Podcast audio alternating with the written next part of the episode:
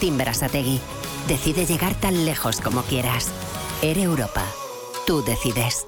Cumpleaños feliz, cumpleaños feliz, te deseamos todos, cumpleaños feliz. En Cine Yelmo cumplimos 40 años y con motivo de la vuelta al cole ampliamos nuestra promoción. Consigue ya cuatro entradas por solo 19,90 euros. Son válidas todos los días y hasta el 20 de octubre. Date prisa, unidades limitadas. Más información en yelmocines.es. El sábado 1 de octubre llega la primera fiesta de la vendimia a Peñafiel con el tradicional pisado de la uva y degustación del primer mosto. Además, un amplio abanico de catas de vinos de la denominación de origen Ribera del Duero y de la denominación de origen invitada, Vinos de Madrid, durante los fines de semana de octubre. También vinos y tapas en la hostelería de Peñafiel. Descubre River Joven en turismopenafiel.com. Te esperamos en Peñafiel. Inversores minoristas e institucionales, gestoras y entidades financieras, empresas, reguladores y supervisores. Los activos digitales despiertan cada vez más interés. Y en Blockchain Radio explicamos conceptos, dibujamos tendencias y damos voz a los principales actores de la industria. Blockchain Radio, a las 2 de la tarde, cada jueves, en Radio Intereconomía, con Javier Molina y Susana Criado.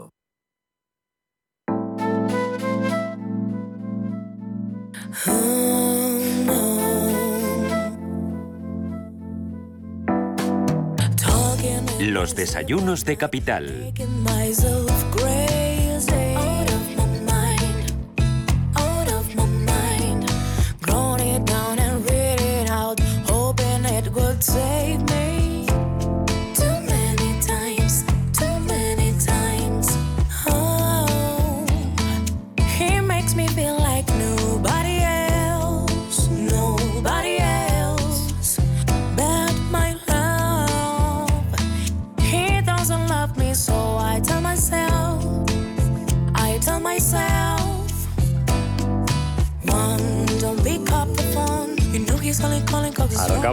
Nuestra quinta hora de hoy, de este miércoles 28 de septiembre. Desayunos Capital, en los que vamos a traer buenas noticias hoy a las pymes, a todos aquellos que tengan eh, un proyecto para emprender, un proyecto innovador, porque vamos, vamos a hablar de financiación, Elena.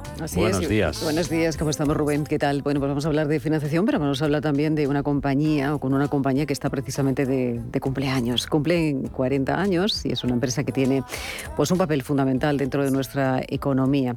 Porque hablamos y mucho de ayudas económicas para canalizar esos proyectos viables e innovadores que forman parte de la riqueza de nuestro país y esta compañía pública participa precisamente en esa financiación de proyectos viables e innovadores impulsados precisamente por emprendedores y por pymes españolas. Y es tan importante conocer y hablar sobre ello que en estos desayunos hoy vamos a hablar precisamente con esta empresa para saber cómo se impulsan este tipo de proyectos. Se trata de la empresa ENISA y nos acompaña esta mañana don José Bayones, consejero delegado de ENISA. Eh, señor Bayón, bienvenido, buenos días, ¿cómo estamos?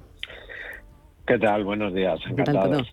bueno, ustedes son Elisa, hay que decir, que es la empresa nacional de innovación, una empresa además eh, adscrita al Ministerio de Industria, Comercio y el, Turismo y, al que eh, hay que darles eh, la enhorabuena. Decía yo que estaban ustedes cumpliendo 40 años desde que ustedes iniciaron ¿no? ese tipo de, ayudas, ese tipo de, acompañamiento para fortalecer precisamente ese tejido empresarial, siempre con la mirada puesta en ese emprendimiento innovador, que es lo que hacen precisamente desde aquí. Esto es una labor sobre la que hay que hablar y poner precisamente, como bien decíamos, en valor. Pues sí, así es, efectivamente. Niza ha cumplido este año 40, 40 años. Yo no he estado en los 40 años, pero sí que he estado estos últimos cuatro que han sido también, bueno, pues como estos cuatro años de la vida de todos nosotros, muy, muy decisivos y, en fin, muy. Eh, un gran reto, ¿no? Eh, en estos 40 años en ISA principalmente fue a partir del año 2004, se centró mucho en el préstamo participativo, en el apoyo específico a, sobre todo a startups y pymes innovadoras, y desde entonces pues son ya casi 6.900 préstamos, 1.200 millones de euros eh, de financiación y empresas que me gusta decir nombres, ¿no? porque es como se entiende bien la aportación de NICHA a, todo el modelo económico y social, ¿no? en definitiva, España a la transformación que vivimos, pues como Cabify, Wallapop, Privalia, o La Luz, Más Móvil, Ecoal, Scalpers, Silence, en fin, todas las startups y pymes más innovadoras de los últimos tiempos que que van marcando un poco el cambio de, modelo productivo, ¿no? y, en estos últimos años, pues es verdad que con el apoyo decidido del gobierno, de nuestra ministra Reyes Maroto, también de la vicepresidenta económica, pues tenemos más presupuesto, más financiación, un 40% más, porque evidentemente se ha identificado que el emprendimiento innovador es, es importante.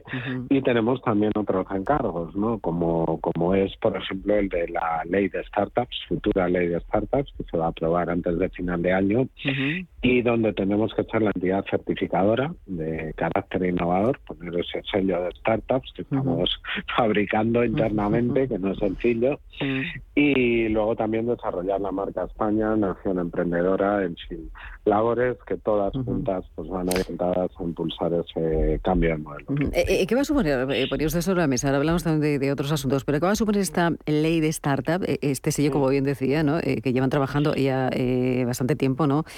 Es una ley que tiene que implica bueno, pues, muchos conceptos. ¿Qué aporta, qué, qué es lo que va a aportar, señor Bayón? Bueno, en primer lugar, es la primera, vamos a ser el primer país, España, dentro de la Unión Europea que tenga una ley específica de, startups, ¿no? Con lo cual eso ya entendemos, y, y, así lo entiende el sector que nos lo pedía, que es un valor en sí mismo, porque de alguna manera eh, formalmente se identifica y se y se, se define ¿no? lo que es una startup y se la pone se la pone en valor. A partir de ahí la ley pues tiene ventajas fiscales, una reducción del impuesto de sociedades muy importante, reducción de, de, de una cantidad importante también de, de, lo que es el pago en stock options y, y otra serie de, de, beneficios fiscales y luego además se establecen figuras como, como la startup de estudiantes para intentar fomentar que desde los propios centros educativos, ya sea universitarios o de formación profesional, aquellos proyectos que se han planteado de una forma educativa se consigan convertir en empresas reales y también la figura de los residentes para emprendimiento, es decir, atraer talento. España está en un buen momento, han sido muchos cambios los últimos años, se han acelerado en estos, en estos tres, cuatro últimos años y ahora mismo estamos en el top 10 de países para emprender, el sexto en concreto, según el informe global, el Global Entrepreneurship Monitor, eh, de emprendimiento y hemos multiplicado por cinco la inversión en los últimos cinco años todo ello no quita, evidentemente, somos conscientes que hay una situación general de, incertidumbre, ¿no? Más allá del emprendimiento y, por supuesto, más allá de España. Pero es verdad que se dan condiciones favorables. La ley de startups completa un paquete de tres leyes que, que, ha, que ha lanzado la vicepresidenta económica, Nadia Calviño, que son la ley Crea y Crece, ya aprobada, la transposición de la ley concursal y esta ley de startups, todas orientadas a ayudar en la medida de lo posible de fortalecer nuestra pyme. eh, ponía esto sobre, mm, sobre la mesa eh, pues la importancia que va a tener precisamente esta aprobación de la ley de startup como primer país eh, en tenerlo. Hablaba usted de, de proyectos empresariales eh, importantes que han dado, han dado, ustedes empuje, como han sido los proyectos de Cabify, de Olaluz, de Coal, por ejemplo, también Pastoret, que son muy importantes para la economía española y lo han sido. yo quería preguntarle, porque claro, nos ha dado usted una clasificación ¿no? de, de cómo se sitúa España en, relación a otros países, pero España es un país de proyectos innovadores, ¿no? En relación a otros países, ¿no? ¿O nos queda quizá mucho por caminar? Bueno, yo creo que estamos cambiando bastante rápido, sinceramente, ¿no? Y, y el cambio y la transformación económica que se están produciendo en estos años Bueno, pues un poco motivados, claro, por, por, la, por la crisis primero sanitaria, ahora toda la crisis económica y energética y de materias derivada de la, de la invasión rusa de Ucrania. En fin, nos, nos está haciendo transformar nuestro modelo económico. Estamos viviendo realmente unas, un tiempo de muchísimo cambio como en décadas no se había planteado. Estuve hace poco otra vez en Alemania, que viví un tiempo allí. Este verano hablaba con, con CEOs empresas importantes valoraban mm, muy bien el avance que estamos teniendo en digitalización, pero dicho eso es verdad que seguimos teniendo lagunas. España no ha sido un país industrial ni de emprendimiento en, los, en las últimas décadas. Ahora sí, comenzamos a, a verlo, a valorarlo. Como digo, la aportación, el, el plan de recuperación, transformación y resiliencia esa palabra transformación es fundamental. ¿no? estamos hablando, y, en este caso yo creo que el gobierno acierta en no hablar de, recuperar no solo, sino de transformar de verdad el modelo económico. Eh, es, un, es una oportunidad muy grande, ¿no? que va a llevar tiempo, porque, insisto, tenemos nuestras lagunas, carencias, pero yo creo que esto está cambiando. Hay un aspecto también muy importante, no quiero dejar, estoy hablando de la parte pública y del gobierno, pero es muy importante también el capital privado. SpainCap, que es la Asociación de Capital Privado de España, eh, en la que estamos nosotros, pues está haciendo un papel importante, pero, pero realmente todo el capital privado en los últimos años ha empezado a invertir en emprendimiento, en innovación, en ciencia, en lugar de en otros sectores más tradicionales y de menos valor. ¿no? Eh, toda esta combinación pues nos pone en una situación buena, insisto, con una incertidumbre general que, que, que tenemos que reconocer todos, ¿no? que, es, que es inevitable pero que, que tenemos buenos ingredientes. Sí, bueno, bueno, siempre como hay que trabajar y hay que, empujar, como, como bien decía, ¿no? Eh, han sido momentos difíciles, por ejemplo, el año pasado era un momento difícil precisamente también para la coyuntura económica en España y, la mundial, tras ese impacto de, la pandemia. Ustedes, eh, por eso están empujando y ayudando, eh, invirtieron casi 94 millones de euros, pero es que este año la cuantía se incrementa casi hasta 100, hasta los 99 millones de, de euros con el objetivo de impulsar no sé cuántos proyectos empresariales eh, quieren impulsar pues, este año, pueden mm, impulsarlos. Mm, el año pasado aprobamos 560, luego siempre hay alguno que, bueno, que a última hora a lo mejor se cae después de aprobado y demás, pero aprobados, aprobados por ENISA fueron 560. Este año, como bien, como bien decías, eh, superaremos, esperamos por primera vez los 100, los, eh, los 100 millones de aprobación y eso pues nos llevará a superar con seguridad los 600 proyectos. No sabría decir ahora mismo exactamente cuántos, pero pero superaremos los 600 proyectos. no Es un impulso importante al, al, al, emprendimiento. Hay que recordar que esto no es una subvención, es decir, no, no lo estamos dando a todo el que quiera emprender, lo damos a quien tiene un proyecto que entendemos viable. Luego puede salir o no, obviamente, ¿no? No se le puede obligar a la gente a que, a que acierte siempre, eso también lo tenemos que entender. Pero es verdad que no es una subvención, lo que quiero remarcar que si aprobamos 600 proyectos es porque hay 600 proyectos viables, que no es poco. y, y eso supone bueno, pues sí, poco a poco sumando nuevos modelos de negocio, nuevas empresas innovadoras a todo nuestro sistema económico.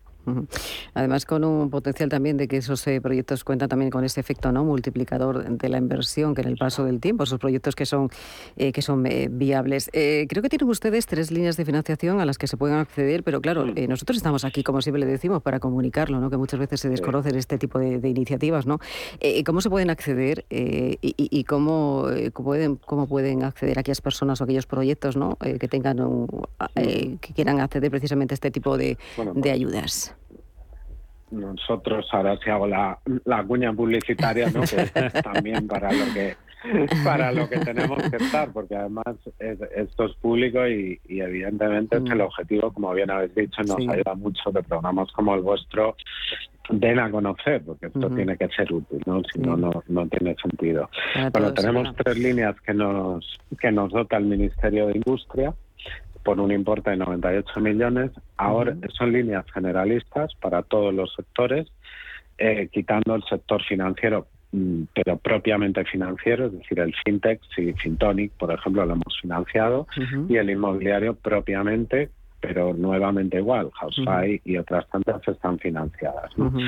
Por lo tanto, líneas generalistas Luego tenemos dos específicas para cuestiones concretas, una para emprendimiento femenino, que nos ha dotado el Ministerio de Economía, y otra para emprendimiento en sector agro del Ministerio de Agricultura. Todo esto se puede ver en nuestra página web. El único canal de entrada que tenemos para hacer una solicitud es la página web. Está bastante bien explicado, es un préstamo pues muy sencillo para hacer un préstamo público, esa es la realidad, porque no somos ayuda de Estado. Nosotros no pedimos chaval ni garantía, no diluimos capital, no computamos como, como deuda, con lo cual pues somos de mucha ayuda en los momentos iniciales, en los seed capital, capital semilla, pedimos cofinanciación y algo de fondos propios, pero todo como digo está en la página web. A partir de ahí, si ven que la empresa eh, que tiene que estar constituida, esto eso es importante, ser una empresa constituida con sede social en España y un proyecto innovador. Si cumple esos requisitos, hace la solicitud en la web, se le asigna un analista y se pone en contacto en adelante con, con ellos para pedirles información. Y dicho esto, animo a todos y a todas las que nos escuchen a que no pierdan la oportunidad de, tener un proyecto y una idea efectivamente de, acercarse a nosotros y de hacerlo. Es que se necesita la, comunicación. A mí me gusta llamarlo, señor Bayón, esto que usted dice de préstamos de subvención, a mí me gusta llamarlo inversión con efecto multiplicador, que de eso se trata. A por otros 40, a por otros 40 años más. Eh, don José Bayón, consejero delegado de NISA, gracias por estar con nosotros explicando y contando lo que ustedes hacen por y para el tejido empresarial español. Gracias. Gracias. Hasta otra. Gracias, gracias a vosotros. Buen día. 11 y 22 y lo próximo, Pablo Barnaldos, es contarles a nuestros oyentes un mensaje por parte de Santa Lucía. Así es, tengo una noticia que daros. Santa Lucía quiere que le saques partido a tus seguros. Sí, como lo oyes, quieren que conozcas y recuerdes todas esas coberturas que te hacen más fácil el día a día y las uses. Con el de hogar, por ejemplo, si te dejas las llaves dentro de casa o la cerradura funciona mal y no puedes abrir, un cerrajero abrirá tu puerta. Y su asistencia jurídica telefónica también te ayudará hacer reclamaciones de todo tipo. Consúltalas todas en la web y sácales partido. Santa Lucía, seguros de vivir.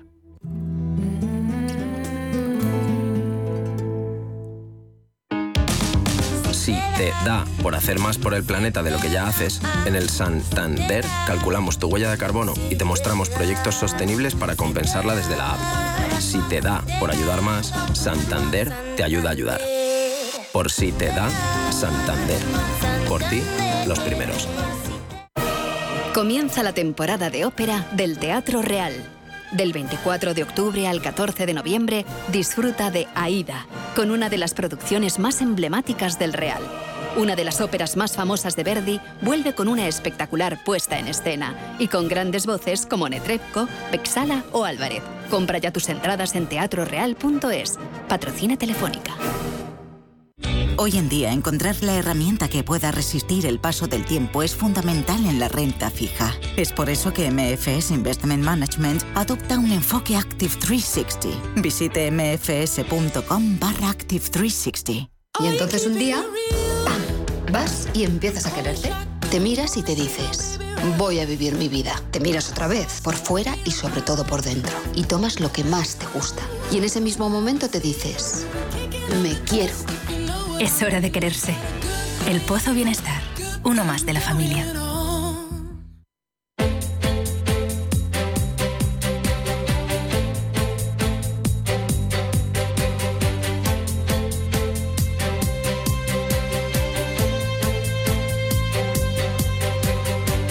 Capital Intereconomía con la educación financiera.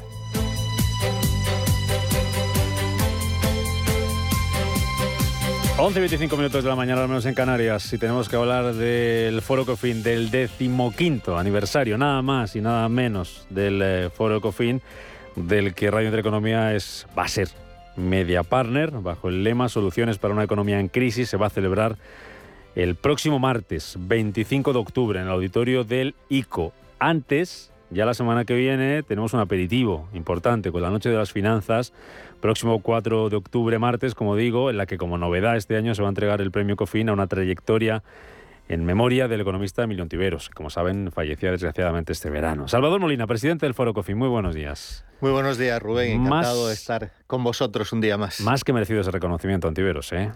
Sí, la, verdad es que, eh, digamos, los premios tradicionales eh, que entrega Ecofin, ya 15 añitos, eh, van al mundo de la empresa para visibilizar la excelencia y las buenas innovaciones en materia financiera y de gestión.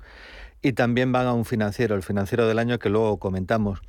Pero este año, después de haber sido reunido el jurado y fallado los premios, etcétera, a finales del mes de julio, pues ocurrió lamentablemente la desgracia de perder a Emilio Ontiveros en el mes de agosto. Así que decidimos hacer una convocatoria extraordinaria del jurado, reunirnos hace unos días y decidir eh, dar un premio eh, nuevo, un premio a una trayectoria profesional arrancándolo precisamente con Emilio Ontiveros. Creemos, es así el consenso de todos los miembros del jurado, representantes de, mundo empresarial, de mundo financiero, de mundo asociativo, de escuelas de negocio, es, eh, los, los 30 jurados creemos que Emilio Ontiveros ha aportado muchísimo a la historia financiera, al análisis, al observatorio permanente de, de mundo ligado también a la innovación y a la aportación de valor a la economía española y a mercados financieros españoles y creemos que deberíamos de hacer este esfuerzo de entregar un premio honoris causa a, la trayectoria mm. profesional y al legado. Es importante también el concepto de legado que deja Milion Triveros a través de analistas financieros eh, internacionales de AFI y a través de otras eh, acciones en las cuales ha sido protagonista en primera persona. ¿no? Mm. Además de ese merecidísimo, con mayúscula, reconocimiento a Milion Triveros, ¿qué, más se premia en esa noche de las finanzas? Pues hombre, destacar algo que, que hemos dado a conocer hoy es el financiero del año es el premio fundamental que lo han tenido a lo largo de estos años, pues desde el presidente de Telefónica a, distintos presidentes de compañía aseguradora como Mutua Madrileña o Mafre y también a financieros eh, muy reconocidos como José Ignacio Goyri María Dolores Dancausa o Isidro Fainé, entre otros. ¿no? Y este año nos hemos querido fijar en Íñigo Fernández de Mesa. Eh, él eh, es actualmente el director quizás o el presidente de uno de los lobbies con más influencia en el mundo económico y financiero, el Instituto de Estudios Económicos, y también eh, sigue ligado al mundo bancario a través de la presidencia de un banco, de Rothschild Liberia, y en su larga trayectoria profesional yo creo que lo ha sido todo en el mundo de las finanzas públicas. ¿no? Ha sido secretario de Estado de Economía, ha sido el tesorero el secretario general del Tesoro en los momentos más duros en los que había que financiar esa deuda que amenazaban con los hombres de negro por los pasillos a la economía española, eh, ha sido representante de España en el Banco Mundial, en el Banco Central Europeo, consejero en la CNMV, en Banco de España. Bueno, su trayectoria en las finanzas públicas lo dice todo y ahora en el mundo privado, pues con un, con un acicate, con un think tank, como el Instituto de Estudios Económicos eh, en sus manos y también ligado al mundo bancario a través de esa presidencia de Rothschild. Mm, eso es la noche de las eh, finanzas, el martes que viene, el 4 de octubre. 25 de octubre, decimoquinto aniversario, Foro Cofina, auditorio del ICO, como decíamos, Salvador. Que, ¿Con qué ponentes? ¿Cuál va a ser un poco el programa, la agenda? El lema es soluciones para una economía en crisis. ¿Qué se van a llevar los que asistan? Sí, eh, digamos, hay, hay un contenedor con tres subcontenedores. El primer bloque de la mañana antes de la pausa café va a ser analizar un poco ya no una sociedad o una economía zombie, sino también una economía en los que hay un cambio de ciclo claro y en ese cambio de ciclo hay que ver las oportunidades, hay que analizar las incertidumbres, hay que ver las amenazas y también de alguna manera buscar un punto positivo en determinadas eh, herramientas y estrategias de base digital y de base tecnológica que pueden ayudar a solventar estos malos tiempos que vienen.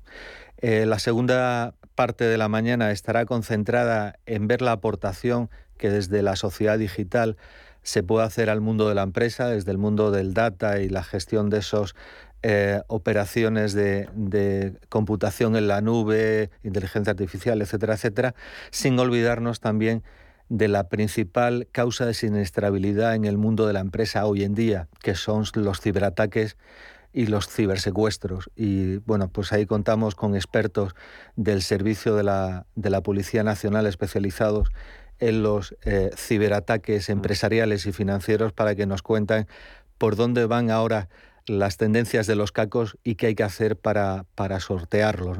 Y luego la tarde será una tarde muy de, de innovación financiera, muy ligada al Top Ten FinTech, al selectivo que Ecofin pone cada año en, el escaparate público para visibilizar esa transformación que en el mundo financiero se está haciendo desde base eh, startup, pero también desde base corporativa en esa revolución FinTech que está aportando un gran valor y que ha hecho de España y concretamente de Madrid la principal plaza europea en el mundo fintech y una de las cuatro grandes capitales fintech del mundo. Mm.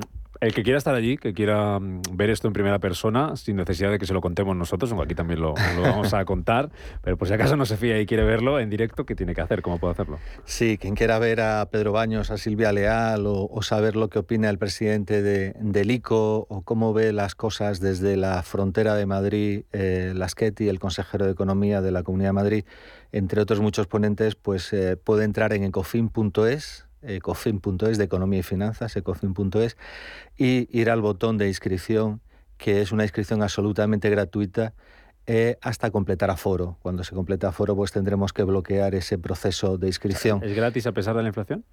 Es gratis a pesar de la inflación y como vocación del Cintán, que es Ecofin, que lleva 15 años haciéndolo con esta de visibilidad. cosas gratis que quedan. a cambio le pedimos, eso sí, pues a Iris Global o a Caixa que nos paguen los cafés, que nos paguen eh, ese, esa comida de pincho para no perder mucho tiempo y seguir ahí concentrados. El auditorio del ICO además está junto al Paseo eh, del Prado, entre el Banco de España y el Tesoro, es decir, es un sitio muy céntrico eh, Metro Banco España y, yo creo que es un lugar para conocer, para planificar a partir de ese conocimiento que se va a compartir ese día ahí con los principales actores del mercado, los que están decidiendo por dónde van las cosas, cómo financiar y cómo atajar los riesgos de insolvencia que se están comenzando a producir.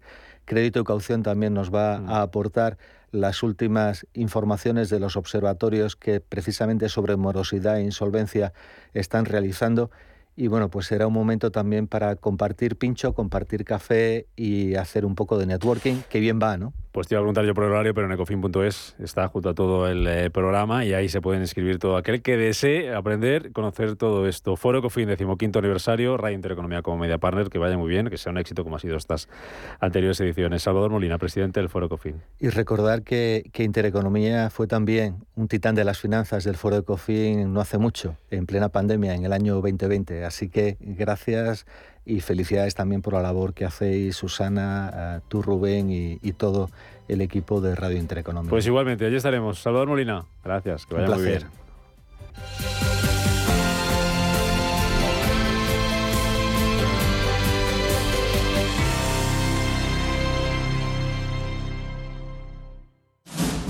Si te gusta el séptimo arte, Vivir de Cine es tu programa. Dirigido y producido desde Hollywood por José Ignacio Cuenca y presentado por María Ayer.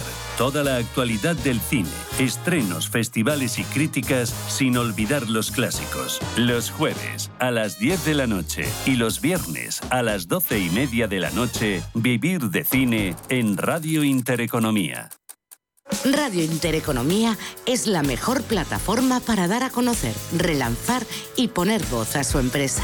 Nuestro equipo comercial le asesora para conseguir sus objetivos. Contacte con nosotros. Teléfono 91 999 2121 y en el mail comercial arroba intereconomía.com. Radio Intereconomía, la radio de las empresas. Sostenibilidad, tecnología, sector inmobiliario, materias primas y formas de inversión alternativas se dan cita en La Hora del Inversor, un programa en el que nuestros oyentes aprenderán dónde invertir su tiempo y su dinero escuchando a los mejores expertos. De lunes a jueves, de 7 a 8 de la tarde en Radio Intereconomía, La Hora del Inversor, con Alma Navarro.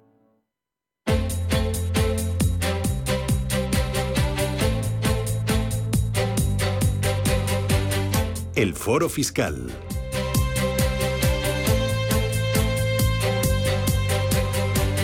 Foro Fiscal que les digo con mucha pena, pero con mucha ilusión, que vamos a hacer frenazo del foro fiscal. Hoy lo va a despedir al Moguera, que es el mejor eh, posible para despedirlo y para inaugurar cualquier cosa.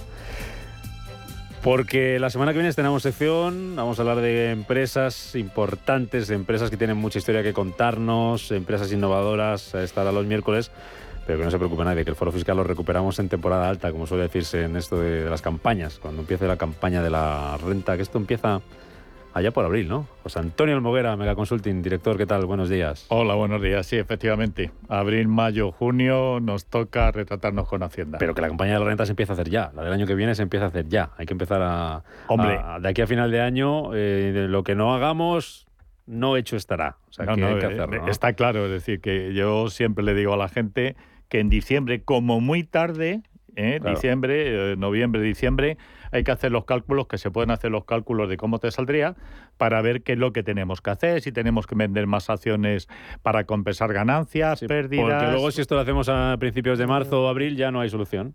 Va a ser que no, y además en eso cada vez que me dice la gente, pues tenía que haber, Ah. bueno, pues sí, en diciembre. Ya, ¿eh? Ahora no, cuando llegue diciembre de este año lo ves, En con lo diciembre- cual...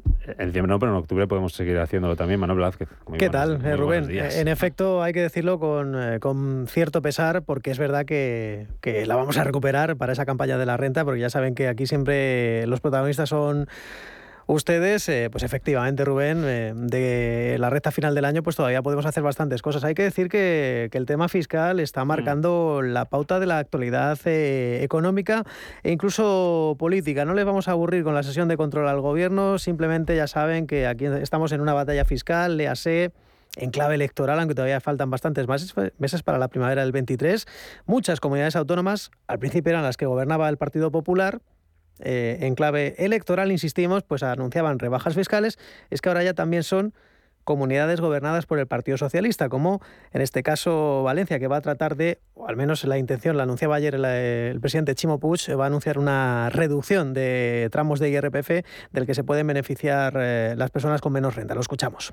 Nuevos tramos adaptados a la situación actual. Solo por este concepto, las rentas de 10.000 euros se ahorrarán un 21%, las de 20.000 se ahorrarán un 7,3% y las de 30.000 se ahorrarán un 2,2%. Las rentas superiores a 60.000 euros mantendrán su esfuerzo tributario. Bueno, eh, lo que defendía Chimo Puig eh, es que esto se trata de una rebaja progresista, que es una medida eh, pensada para beneficiar, para aliviar la carga fiscal, eh, para tener que tengan más dinero en el bolsillo las rentas eh, más bajas y esto evidentemente trastoca la estrategia fiscal del Partido Socialista que como saben trabaja en una reforma fiscal para 2023 en la que se va a subir todo, se van a crear nuevas figuras y esto lo pone patas arriba. Tendrá que haber eh, seguramente, enseguida te lo, te lo consulto José Antonio, pues algún gesto eh, con las rebajas fiscales aunque vayan encubiertas con otros aspectos. Esta mañana teníamos en la entrevista Capital a eso de las ocho y cuarto ni más ni menos que al consejero de Economía, Hacienda y Empleo de la Comunidad de Madrid, eh, Javier Fernández Lasqueti, que por supuesto corroboraba que en Madrid van a seguir bajando los impuestos, que por supuesto es para todo el mundo, no solo para los ricos, entre comillas. ¿Y qué, qué decía de los varones eh, socialistas que le están marcando la pauta a Pedro Sánchez? Lo escuchamos lo que le están diciendo a Pedro Sánchez es que, cualquier idea de subir impuestos les, les perjudica electoralmente. ¿eh? Y por eso, eh, porque desde luego no, no será Chimo Puig por convicción eh, por lo que por lo que anuncie deflactación de impuestos, ni los demás dirigentes socialistas, sino es porque saben y, y, debería saberlo también Pedro Sánchez, que la gente está en contra de, de las subidas de impuestos, está en contra del restablecimiento de, de impuestos como sucesiones o patrimonio y que, y que, lo mejor que se puede hacer con ellos es eh, rebajarlos eh, y deflactar en el caso del impuesto sobre la renta.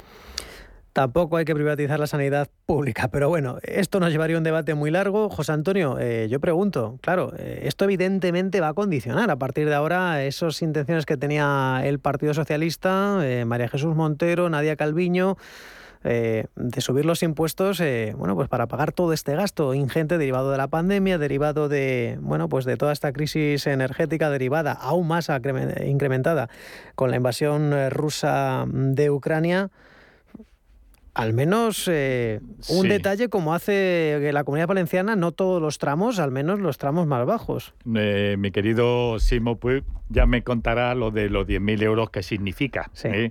Porque como bien sabéis, con 10.000 euros no hay que hacer la declaración de la renta, por lo tanto, no nos vamos a ahorrar nada porque no teníamos que pagar nada. Pero bueno, con independencia que es político y cuando hablan no saben de lo que están hablando muchas de las veces, sobre todo en el tema fiscal, efectivamente sí hay que reducir los impuestos. Es decir, eh, cuando el gobierno habla de subir los impuestos, eh, que por cierto, bajo mi punto de vista, es una bomba que han metido por ahí para que nos olvidemos de la situación económica de este país, que es muy cruda y que viene todavía mucho más. Por lo tanto, decir, esto, esto es algo que no tiene ningún sentido. Hay que bajar los impuestos, pero entre otras cosas y fundamental porque ya están cobrando mucho. Es decir, la, la tributación que estamos pagando en la gasolina, en los impuestos del gas, etcétera, nos ha duplicado. Yo la gasolina eh, me, me cuesta dos euros y antes me costaba uno, con lo cual estoy he duplicado el pago de impuestos. Por tanto, la adecuación es importante. Y el bajar los impuestos lo que está produciendo es algo que sustancialmente es bueno para la economía. Y es mayor dinero en manos de la gente. Con lo cual la gente puede comprar más y entonces la economía es una cosa cíclica, que si la paramos en algún sitio y es en el consumo, pues si no compra la gente, las fábricas tienen que cerrar, tienen que despedir, etcétera. Por tanto, es bueno bajar los impuestos dentro de una lógica. El, problema fundamental de los políticos que tenemos es que no utilizan la lógica. Y la lógica ahora mismo es bajar los gastos. Gastos improductivos. Hay un montón de gastos improductivos. ¿eh? No hace falta que a los que nos escuchen que le hable de los ministerios que no sirven para nada y que por otro lado también están llenos de asesores que tampoco sirven para nada. Bueno, pues bajar los impuestos es lo que hay que hacer y efectivamente, es decir, eh, los socialistas ya se están dando cuenta que algo están haciendo mal. Eh, lo están haciendo tan mal que si os fijáis, nos quieren poner un impuesto a la riqueza. Pero este impuesto a la riqueza, que yo dudo mucho que sea constitucional, es el mismo que impuesto de patrimonio y por lo tanto no se puede pagar doblemente por lo mismo. ¿eh? Y por eso es por lo que saltándose a la torera todo lo que se quieren saltar, quieren hacer que el impuesto de patrimonio lo pague todo el mundo, aunque ahora le llamen de la otra forma. Pero vuelvo a decir, eh, estoy seguro que no es constitucional, que, que, mm, tienen que modificarlo y que solamente es una bola de humo que nos han tirado para que no miremos el resto. Y si no, siempre quedarán los tribunales eh, europeos. Ya sabes, eh, José Antonio, que las bolsas, los mercados son máquinas de descontar expectativas, siempre están pensando a futuro. Aquí tampoco vamos a pensar a futuro, no vamos a hacer ese ejercicio de ciencia ficción, pero hombre, esto parece bastante evidente, ¿no? Que tras este anuncio de Chimo Puig, que es el que se juega las castañas al fin y al cabo la próxima primavera de 2023, pues hombre, quizá el eh, Partido Socialista no es que dé una marcha atrás, ¿no? Con esa reforma fiscal, esa armonización fiscal que no deja de ser un eufemismo de subida de impuestos que te, que te vi. Eh, pero probablemente tengan, bueno, pues algún gesto, ¿no? Para, para defender esa postura no progresista, ¿no? Eh, intentar bajar los tramos de las rentas más, más bajas en el IRPF. Un símbolo, digo, algo meramente cosmético, porque luego evidentemente también esto se tendrá que recaudar por otro lado. Sí, sí, pero no dejemos de reconocer que en este país se paga ya el 50% en las rentas altas, ¿eh? Es decir, que tampoco es que no paguemos impuestos. Y si vamos a Cataluña es el 53%, lo máximo. Por tanto, sí máximos. estamos hablando. eh, Tendrán que, que tocar alguna cosa y sobre todo porque no tiene ningún sentido el aplicar tantos impuestos para gastos no, es decir, gastos no productivos, que si fueran para gastos productivos lo entiendo. Es decir, si a mí cobran más impuestos, si se los dan a, a la pyme, al autónomo, mejores ventajas, pero es que los autónomos, las pymes, etcétera, cada vez tenemos mayores problemas para llegar a fin de mes y sobre todo para pagar Hacienda. Pues eh, les recuerdo los teléfonos 91 533 1851 para participar de forma directa. O si lo prefieren por la vía del eh, WhatsApp nos pueden enviar un audio, también un mensaje de texto al 609-224-716, 609-224-716 o el teléfono fijo 91-533-1851. Precisamente nos escribe José Antonio eh, a cuenta de RPF, dice buenos días para el consultorio fiscal. Si actualmente estoy trabajando por cuenta ajena y voy a hacerme autónoma para emprender un negocio simultáneamente, ¿me van a aumentar mucho el IRPF? No, no te van a aumentar el, el, IRPF, con lo cual no tienes ningún problema. Además, te digo más, si te vas a hacer autónoma, estás trabajando por cuenta ajena y por las circunstancias que sean, te han despedido, vas al paro, te recuerdo que puedes pedir el paro anticipado siempre y cuando estés dado de alta durante cinco años. No te preocupes, ser autónomo en este país es de, de locos, ¿eh? pero también de gente que va a luchar por algo que cree y por lo tanto los la tributación que tendrás no será mayor que la que tenías con, como persona física. De hecho, como autónomo, para determinar lo que tienes que pagar, la base imponible son ingresos que tengas menos gastos, todos aquellos gastos vinculados con la actividad y por lo tanto el rendimiento neto como norma general, como norma general va a ser negativo. Otra que parece bastante, bueno, pues va con bastante agilidad. Soy José María, buenos días. Eh, consulta para José Antonio. ¿Las pérdidas realizadas con criptomonedas se pueden compensar con ganancias en acciones? Sí, os recuerdo, vamos a ver, hay dos tipos de pérdidas de la base imponible general o pérdida de la base imponible del ahorro. Pérdida de la base imponible del ahorro son todas aquellas pérdidas vinculadas con bienes tangibles. Las criptomonedas a efectos fiscales son bienes tangibles y por lo tanto las pérdidas que tengamos en criptomonedas se pueden compensar con cualquier ganancia patrimonial, tanto de acciones como de fondos, como de venta de pisos, etcétera. Vuelvo a decir, siempre bien estructurada y con el justificante correspondiente. Si son compensables. Y si de encima quedara algo más, se puede compensar con el 25% de los rendimientos de capital mobiliario. Mm, esto es una de las cosas que hay que revisar antes de que acabe el año para, en fin, ese tratamiento del IRPF. Bueno, 915331851, teléfono al que acaba de estar ahí, está al otro lado, Juan. Buenos días, Juan, ¿cómo está? Vaya, pues, pues lo hemos perdido a Juan. No pasa nada porque le recuerdo una vez más los teléfonos. También pueden enviarnos un mensaje, un audio al 609-224-716 o si lo prefieren, eh, 915331851. Aquí hoy también hablamos bastante de autónomos. Nos dice, soy Ramón de Alcorcón. Mi hija, mi hijo trabaja en una empresa y le han ofrecido dar clases en un instituto y pregunta cuánto es el mínimo para no tener que hacerte autónomo o cómo se hace para no infringir nada con Hacienda. Gracias y un saludo, María. Vamos a ver, como norma general, cuando uno trabaja como autónomo, si son clases esporádicas no hace falta hacer nada. Es Mm. decir, eh, se considera Sí. como factura, pero se considera además como rendimiento de trabajo, ¿eh? sin ningún problema. Ahora bien, cuando ya es una cosa recurrente, habitual, en ese caso sí que te tendrías que dar de autónomo, de, de alta como autónomo. Y en la seguridad social, en el régimen de autónomo, como norma general, la Hacienda considera que si no se llega al salario mínimo interprofesional, no es necesario estar dado de alta. De hecho, ha ocurrido en inspecciones a agentes de seguros que efe- efectivamente los que no llegaban al mínimo no les han hecho ninguna sanción y los que sobrepasaban sí les han hecho sanción. Ujú, Consulta sobre el IRPF, sobre las ganancias y pérdidas eh, con acciones o con cualquier otro producto de ahorro financiero. También cuestiones relacionadas con los autónomos y con la vivienda. Nos escribe otro oyente. He vendido mi vivienda habitual, dice, por 740.000 euros, menos 60.000 de gastos. Y el valor de adquisición es de 133.000, incluidas obras de rehabilitación. Dice también, he reinvertido 615.000 euros, incluido impuestos y notario. Aparte, solo tengo rendimientos del trabajo por cuenta ajena. El resultado salió a pagar. ¿Qué cantidad tendría que haber reinvertido? Esto parece un problema de matemáticas, José Antonio. No, no, pero eso, eso gracias a Dios ya lo tenemos superado. Yo me he quedado un poco, No, pues- un poco traspuesto. Dinos, dinos. Vamos a ver, la cuestión básica y fundamental, primero, si este señor tuviera más de 65 años, sin ningún problema, Mm. tú vendes tu vivienda habitual y no tienes que reinvertir absolutamente nada. Y no pagas Hacienda nada. No hay que, ni que ponerlo en la dedicación. Primera cuestión importante que tenemos que recordar. Los mayores de 65 años tienen un montón de beneficios fiscales. Segunda cuestión, reinversión en vivienda habitual. Cuando vendes tu vivienda habitual y compras otra vivienda que va a ser tu habitual, en ese caso lo que tienes que hacer es aplicar lo que se llama el beneficio de reinversión. Tienes dos años desde que vendes una hasta que compras la otra y lo que te obligan es que para tener el beneficio total de la ganancia patrimonial, es decir, no pagar nada por la venta de la primera, tienes que reinvertir el total en la compra de la segunda.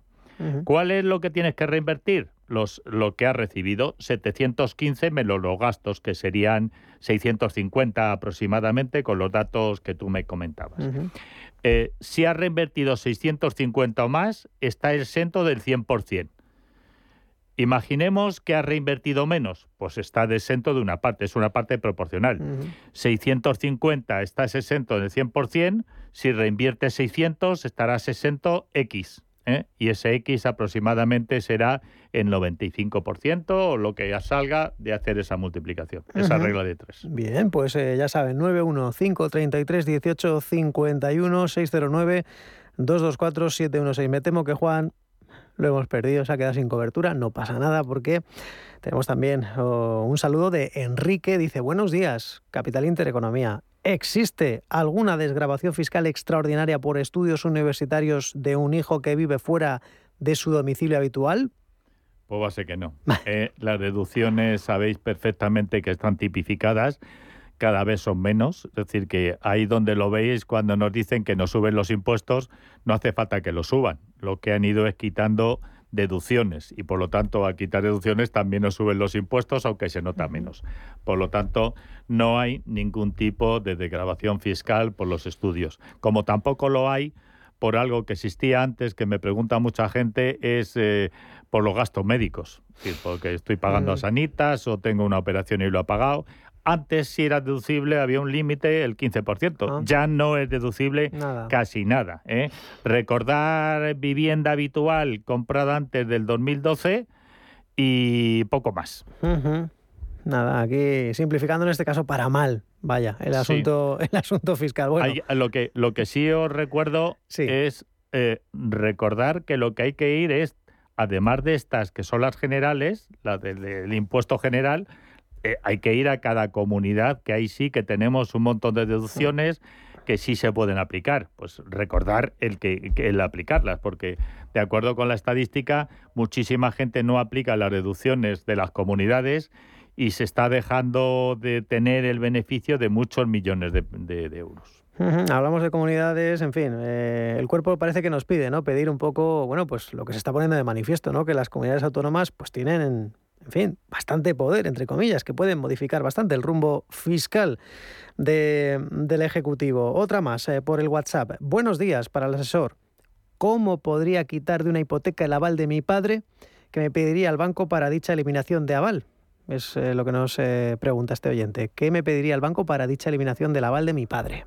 Pues lo primero en la práctica yo creo que es un viaje a Lourdes. Y os digo, porque es muy difícil. Lo que te va a pedir el banco es tener garantías suficientes para poder quitar el aval de tu padre. O bien poner otra garantía, o bien que ya tu situación económica haya cambiado y, que se haya amortizado una parte importante del préstamo. Eso es lo que te pide el banco. Lo sé por experiencia que he sido 20 años eh, trabajador en un banco jefe de riesgos, ¿eh? con lo cual un banco no va a perder garantías así como así. Eh, tenéis que tener cuidado. Y, además os recuerdo una cosa que la gente no sabe y cada vez que lo dice, le digo, eh, se queda un poco, se puede aportar un aval poniendo un límite. ¿eh? Os lo digo que esto es importantísimo, porque si vosotros avaláis a alguien, imaginamos que debe 100, y no ponéis el límite de 100, eso significa que estáis avalando por toda la evolución del préstamo. Y si deja de pagar, se van incrementando y donde eran 100 a lo mejor son 150, que tú no lo sabes, pero estás avalando mm. el global del préstamo con sus gastos. Se puede poner límites y no hay ningún problema hacerlo así. parece bastante, en fin, un, un error, un error bastante, bastante frecuente. La última, y yo creo que es cortita. Me gustaría saber, hola, buenos días, si tengo esto, unas 80 ventas de acciones, ¿cómo se declaran? Porque he leído, he leído que no se pueden poner más de 50 ventas. Bueno, eso sería una ganancia o pérdida patrimonial. Se pueden pedir, se pueden poner las que se quieran. ¿eh? No obstante, cuando hay muchas, sobre todo porque suelen venir ya estratificadas de una de un banco o, o la compañía correspondiente, también puedes poner el resumen total. Pero sí se pueden poner todas, no hay ningún problema, se pueden adjuntar más hojas. Pues José Antonio Almoguera, un placer eh, eh, por la parte que nos toca. De momento, descanso para el foro fiscal Barbecho, este otoño-invierno. Eso, Otoño-invierno en barbecho barbecho. fiscal, barbecho Y- Iremos cogiendo fuerzas y Sí, sí, energías que además que en las conferencias que voy a dar, pues lo, lo ¿Dónde- voy a coger para estar la- preparado. ¿Dónde tienes la próxima? Tú te vas de gira, tú esto es como los Rolling. como- Pues mira, como esta buenos. tarde, esta tarde doy una de emprendedores. ¿Dónde? Mm. Eh, me- me- es vía Zoom con, Ah. la, con la revista Emprendedores. Y, y vamos a dar una conferencia y después el resto tengo otra el día 11 de noviembre y ya en diciembre son todas las de bien. Almoguera, que, que te vemos. Muchas gracias. Hasta Un pronto y que vaya todo bien. Venga, que nos vamos con uno de los lanzamientos de este año, Pablo Alborán, que ya tiene listo La Cuarta Hoja, su nuevo álbum de estudio que va a ver la luz el próximo 15 de octubre. Ya podemos escuchar un adelanto de este trabajo repleto de colaboraciones de lujo. Con él nos vamos, llegan las noticias, después Rafa Jiménez con la media sesión, los de Capital mañana a las 7. Feliz miércoles. Adiós.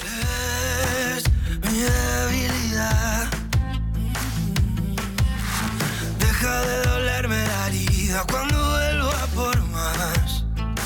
Lo mío es tan absurdo. Sin levantar el vuelo me vuelvo a estrellar. Llueve sobre mojado. Yo ya me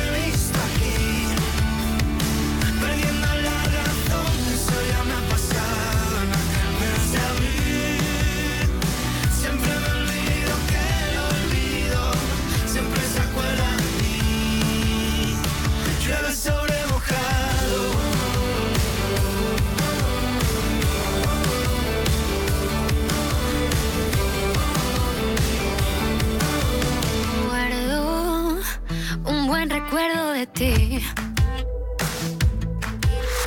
Quiero mantenerlo despierto aunque no estés aquí.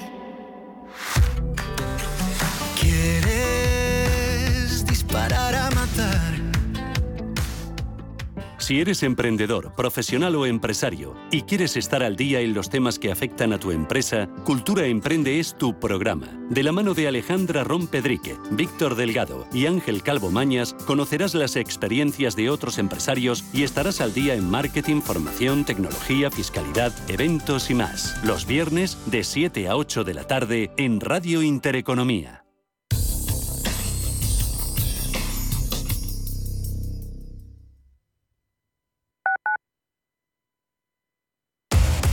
Somos aquello que siempre quisiste ser.